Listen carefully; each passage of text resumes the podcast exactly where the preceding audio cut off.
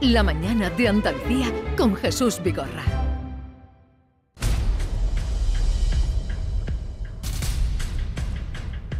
Vamos a tener una hora muy completita eh, porque hemos tenido a la Reusónica Trío, esta orquesta singular desde Barcelona. Ahora vamos a hablar de una novela, eh, La señora Mars, primera novela de Virginia Feito, que está con nosotros, y luego terminaremos con el consultorio del comandante Lara. Pero antes, permítanme que les cuente, acaban de salir los datos eh, en la evolución de la pandemia y Andalucía baja su tasa hasta 1.365 puntos. Suma 28 muertes, eso es eh, muy lamentable, y 7.416 positivos. Es la menor cifra que se ha registrado en dos semanas. Así es que este miércoles eh, hay un total de 7.000 y baja la tasa de contagio. He hospitalizado 2.091, que ha subido 60 más y en la UCI eh, han bajado 5, 231. En fin, eh, esta es la situación, ojalá y siga la tendencia a la baja. Y ahora sí que vamos a saludar a Virginia Feito, que está con nosotros. Virginia, buenos días. Hola, buenos días. ¿Estás Gracias. tranquila? No, estoy histérica perdida. ¿Y por qué? Bueno, es mi, es mi manera de ser. Tu estado Es natural. mi estado natural, constantemente, sí. Sí, sí. Bien, pues vamos a hablar de, de esta, tu primera novela, que ha tenido una acogida para ser ópera prima Brutal. fantástica. Sí, sí, sí, abrumadora. Estoy, estoy abrumada. Estás abrumada. Estoy totalmente. Eh, ¿Y por qué escribiste esta novela en, en inglés? Eh, bueno, siempre, siempre he escrito en inglés desde pequeña. Es por suerte, de- bueno, es un idioma que, que aprendí eh, casi a la par, ¿no? Con el castellano, que es mi lengua materna. Pero eh, todo lo que leo, toda la cultura que absorbo, películas, cine, libros, todo está en inglés. Entonces creo que escribes lo que lees y yo leo en inglés exclusivamente. Entonces todo el vocabulario y bueno, y ese, ese entrenamiento eh, lo he hecho siempre en inglés. Así que es que me sale más natural escribir en inglés. Pero tú hasta ahora has estado vinculada al mundo de la publicidad, también al teatro, ¿no? Estudiaste teatro. Sí, estudié, bueno, estudié teatro y eh, interpretación y, y también eh, literatura inglesa, Literatura que siempre inglesa. ha sido mi... ¿Y, y cómo, dónde surge la idea de entrar con esta novela? Que ya digo, es primera, ahora contaremos más cosas de lo que ha pasado con esta primera novela de Virginia Feito. Eh, pero, mm, ¿cómo surge la idea de escribirla? Bueno, escribir siempre había querido y de hecho ya estaba tan insoportable que creo que todo el mundo estaba deseando que lo hiciera de una vez para callarme. Esta en concreto, eh, bueno, fue una idea que se me ocurrió, eh, se me ocurrió primero el personaje, ¿no? De esta mujer andando por la calle, por el Upper East Side, vestida de pieles, y pero no sabía dónde iba. Hasta que un día, volviendo a ver la película de las horas con Meryl Streep, eh, pues se me ocurrió lo que podía pasarle a esta mujer, que era que alguien basara un personaje en ella.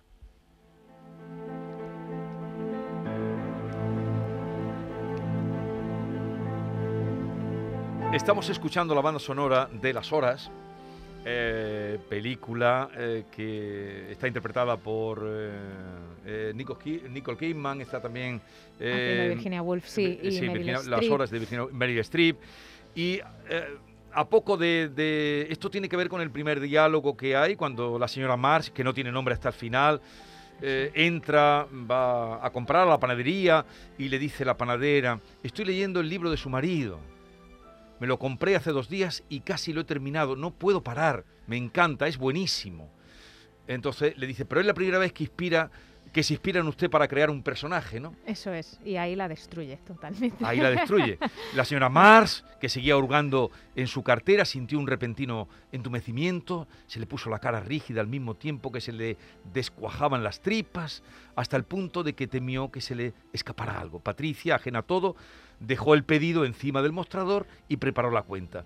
Pues, ¿a qué se refiere?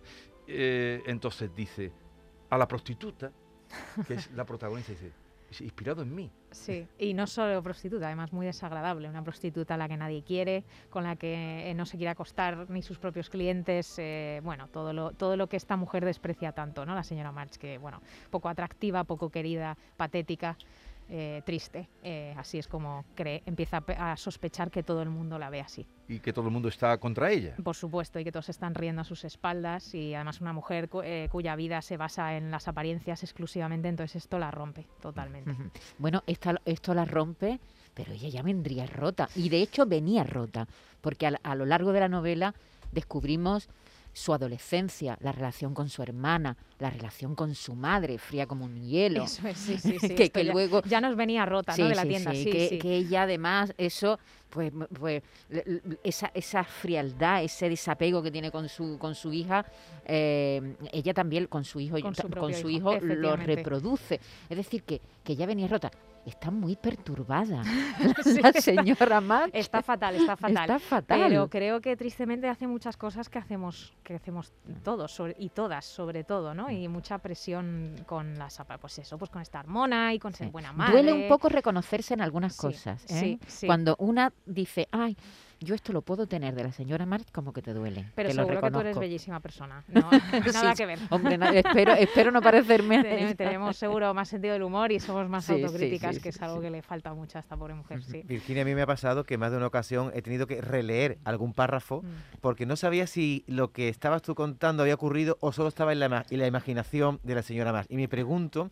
¿cómo te has divertido? ¿Maltratando a tu protagonista, que, la odias, o jugando a confundirnos a los lectores? Sí, sí, bueno, qué buena pregunta. Me, lo he pasado genial con, con todo, la verdad. me, me ha encantado maltratar tanto al lector como, como a la protagonista. Eh, soy así de perversa, claramente yo también tengo problemas. Pero sí, sí, eso es algo que, bueno, y que también quería probar porque me parece muy difícil. Eh, y leyendo American Psycho de Bret Easton Ellis, que, que tiene muchos de esos momentos que parecen sencillos, pero no lo son, porque hasta qué punto, ¿no? Ya empiezas a molestar tanto al lector hasta que ya se aburre, ¿no? Con el juego de será real, no será real, está en su cabeza, ¿no?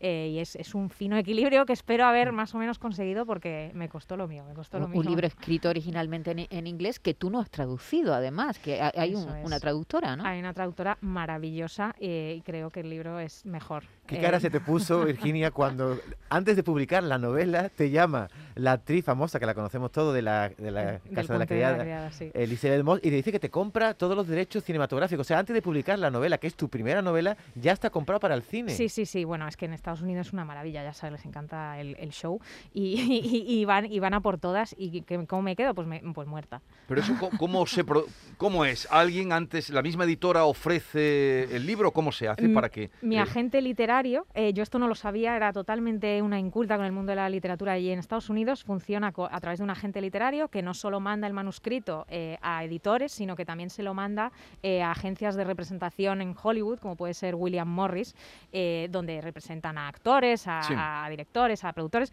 y ahí se lanzan todos a por los manuscritos nuevos, viendo a ver cuál tiene potencial para crearlo, para crear la versión cinematográfica. Y ahí le llegó a Elizabeth Moss, que es representada por esa agencia, y, y- y lo agarró. Y lo dijo, "Lo quiero". soltó. Y dijo, lo quiero. Eso es. Y- Y, bueno, y me llamó por, por- tuvimos un, un Zoom, porque esto era en la pandemia, en plena pandemia. Eh, surrealista absolutamente cuando veo en mi, en mi calendario eh, reunión con Elizabeth Moss eh, mañana a las seis y media Eh, y nada y me cuenta su visión eh, qué tipo de película ve ella eh, basada en este libro y, y yo bueno y yo no la escucho porque estoy salivando e intentando no grabar la conversación porque eso es ilegal. Para luego demostrárselo a Sí. todo el mundo porque nadie me iba a creer y estaba sola en mi salón. Eh, y nada y, y- y- estoy de acuerdo con todo lo que me dice aunque si te soy sincera aunque no lo hubiese estado yo le hubiese dado hasta Claro. a mi a, sabes a mis futuros hijos si hiciera falta. Eh, pero mm, increíblemente todo lo que dice me, me encanta. Eh, así que vamos. Porque ha leído tu libro, le ha gustado... le ha eh, encantado el quiere- personaje, le ha encantado la historia, le ha encantado lo, mm, ella me decía lo, eh, que es raro, ¿no? No es un thriller eh, al uso, digamos, es, es- tiene cositas de terror y a ella le encanta el género de terror, ha hecho El hombre invisible, últimamente con Blumhouse y la última de Jordan Peele y, y le encanta ese toque y le encanta el toque psicológico y le encanta que sea un poco raro. Pero, y tú le dices que sí, eh, y luego hay un momento que hay que hablar de dineros. También ella te habla de dineros, o quién, quién Eh, gestiona no, eso. no, el talento nunca habla No, de pues dinero. ya, pero He eso, eso es ordinario, eso es ordinario. sí. Pero ¿quién gestiona eso? Los agentes. Los Eh, es- agentes. para eso están los agentes a los que yo me entrego absolutamente, me encanta, porque Sí. no tengo que hablar de nada que me incomode, así que solo hablan entre ellos, ellos se chillan y nosotras nos, nos sonreímos Eh, mientras eh, bebemos el té. Porque claro, decir, yo lo quiero, yo te lo doy, pero bueno, aquí Claro, tiene que haber claro. a- aún No, algo. no, y bueno, y para el dinero ahí entró, sí, eh, hablando así, eh, francamente, ahí entró Blumhouse, que es la productora asociada, que, es, que son los- productores de, de El Hombre Invisible y de eh, eh, La Purga, Sinister, un montón de películas maravillosas de terror, y ahí es un poco donde entra, es la- más bien la productora, y en el futuro serán los estudios, que será la distribuidora. Vamos, que no tengo ni idea de lo que Sí, estoy haciendo. Pero cuánto, que no tienes idea de lo que estás haciendo, pero más o menos el, el proyecto, porque claro, ¿cuándo saldría la película? Bueno, saldría, o esto siempre es muy a largo Eso, plazo. Claro, eso Pero hay nunca un- se sabe. Hay que no escribir el ningún guion, ¿no? ¿Quién va a hacer el Tú. guion? Yo, Tú. hola, Ah, tú lo sí, a yo lo voy a hacer ya, eh, bueno, hasta que me despidan, ¿no? Eh, pero eh, sí, sí, ella me, me- me dijo eh, tímidamente, ¿sabes? Como que si pudiera, que si me interesaba hacerlo yo, porque Sí. para ella era mucho mejor, porque yo conocía mejor el libro y... Y vamos, eh, y, y yo dije que sí porque, bueno, porque había bebido. Y Tiene Para- mucho sentido el humor, ¿eh? Virginia, sí. para el cine Es vais a tener de que decidir muchas cosas, que, en el, que en el cosas. libro no están decididos, porque a ver, no se sabe en, que en qué época sucede. eh, Efectivamente, sucede. Lo mismo puede estar, yo a veces imaginaba una mujer en los años 50. totalmente. Y sin embargo, otras veces he visto una escena de Woody Allen. Claro, es Eh, ¿no? todo Woody- referencias. Sí, sí, sí. eh, Woody Allen cuando, por ejemplo, bueno, no voy a decir muchas cosas, pero a veces eh, todo Sí, las sucede. fiestas en un piso. Exactamente, ser- es que- todo sí. sucede en Nueva York, o casi todo sucede en Nueva York. Eh, entonces hay muchas referencias, efectivamente, que, que vais a tener que elegir Sí. cuando hagáis la película. Ah, va a haber que hacer decisiones, Sí, me sí, temo. sí. Pero como va a haber un equipo muy grande, espero escaquearme de esto. Virginia, eh, la señora Marx, tu señora Marx, es una mentirosa compulsiva, mala madre, Mala madre. envidiosa, a mí me cae fatal. Ay, pues no Eh, entiendo. Sospecha que su marido no es su marido. Ladrona, sino- es muy ladrona. Ay, bueno, tiene ahí un Parece poquito de que el marido es alguien que la suplanta. Yo me pregunto, si tú eres publicista, Mm. ¿cómo trazas este perfil psicológico tan detallista, tan perfecto? De Porque para eso hay que eh, tener muchos conocimientos psicológicos, ¿no? O estar loca, una misma, que es, es mi caso.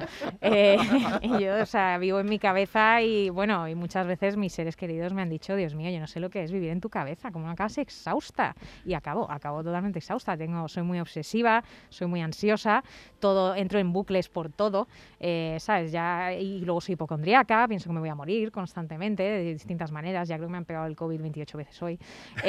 Eh, así que, claro, viví en esa tensión constante, ¿no? Que es que, o sea, me sudan las ingles todo el rato.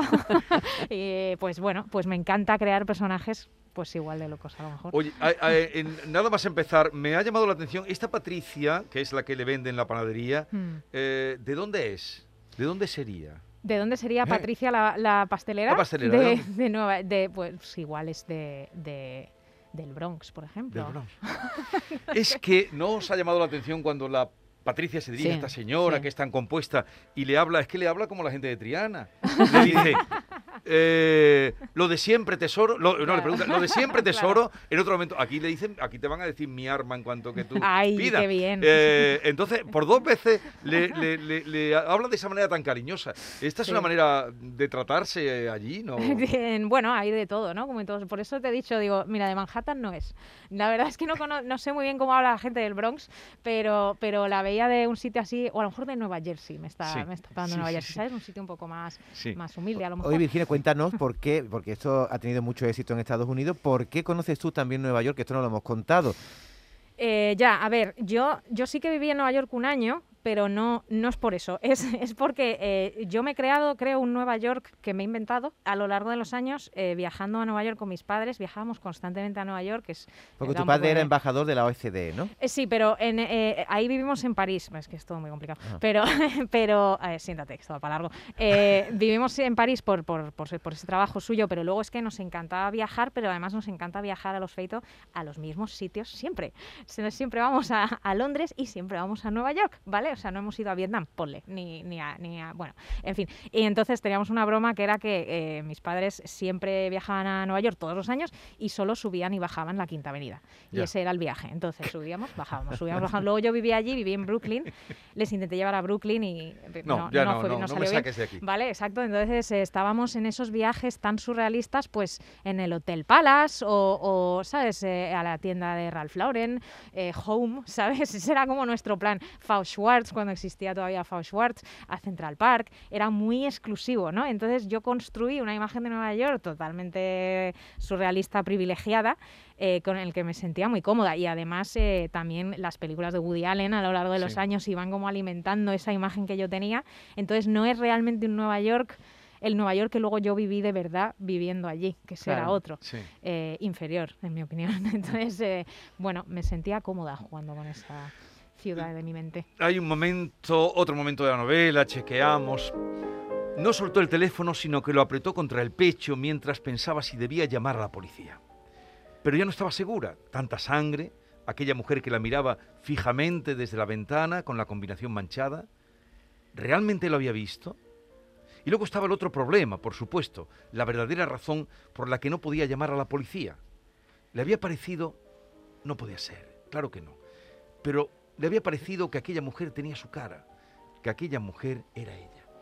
Este juego de la identidad mm, está loca perdida. Sí, Pobre.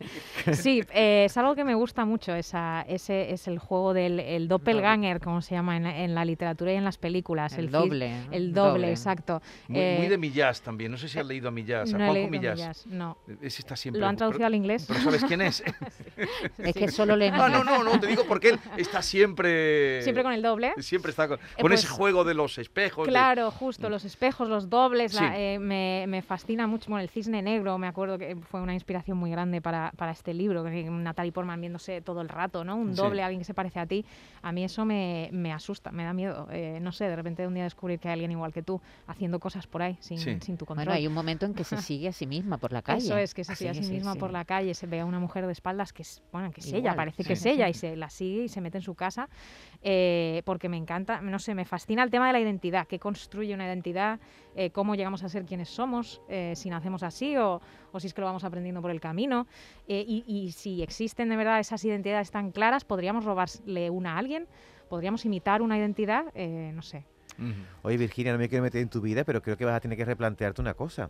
A Terapia. partir, a partir de, no, aparte, eh, es que no tienes redes sociales. Dices tú que por tu salud mental, una persona que va a entrar de pronto en la fama como eres tú, sin redes sociales, ¿por qué no tienes redes sociales? Eh, por, eh, pre- precisamente, es que me- miradme, o sea, no, me, no, no creéis que sería un terrible error, es, vivo angustiada por todo, tardo en escribir un email como 120 minutos eh, porque no sé dónde poner la coma, no me veo, no, vam- creo que me quitaría mucho tiempo y me estresaría, además es que yo soy carne de cañón para el Instagram, es que me veo totalmente metiéndome y haciéndome como un personaje y, y creando como vídeos todo el Sí. rato en vez de vivir mi vida, o sea, Ya. me veo, entonces me da miedo, me da un poco de miedo. Oye, esa medalla que llevas, eh, ¿qué es? Ah, pues esto es, eh, pues esto, esto es de nada. No, no, no, que creéis, conociendo que todo, todo, Stories.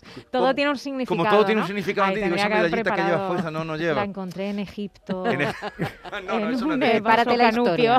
Prepárate la historia.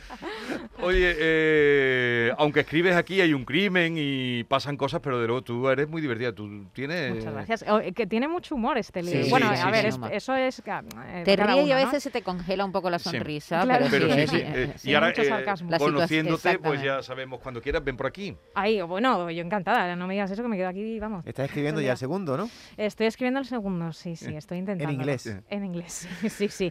Y, joder, me está costando, ¿eh? Bueno, que gracias por la visita, pásatelo bien en Sevilla. Muchas Eh, gracias. ¿Te quedas hoy o te marchas? Eh, me marcho hoy. Me marcha. marcho hoy, pero vamos, ¿Conocías esta ciudad? genial.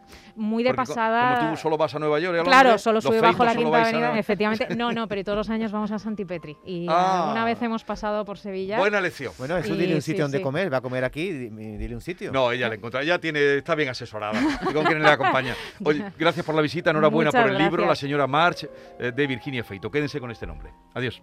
Gracias, adiós.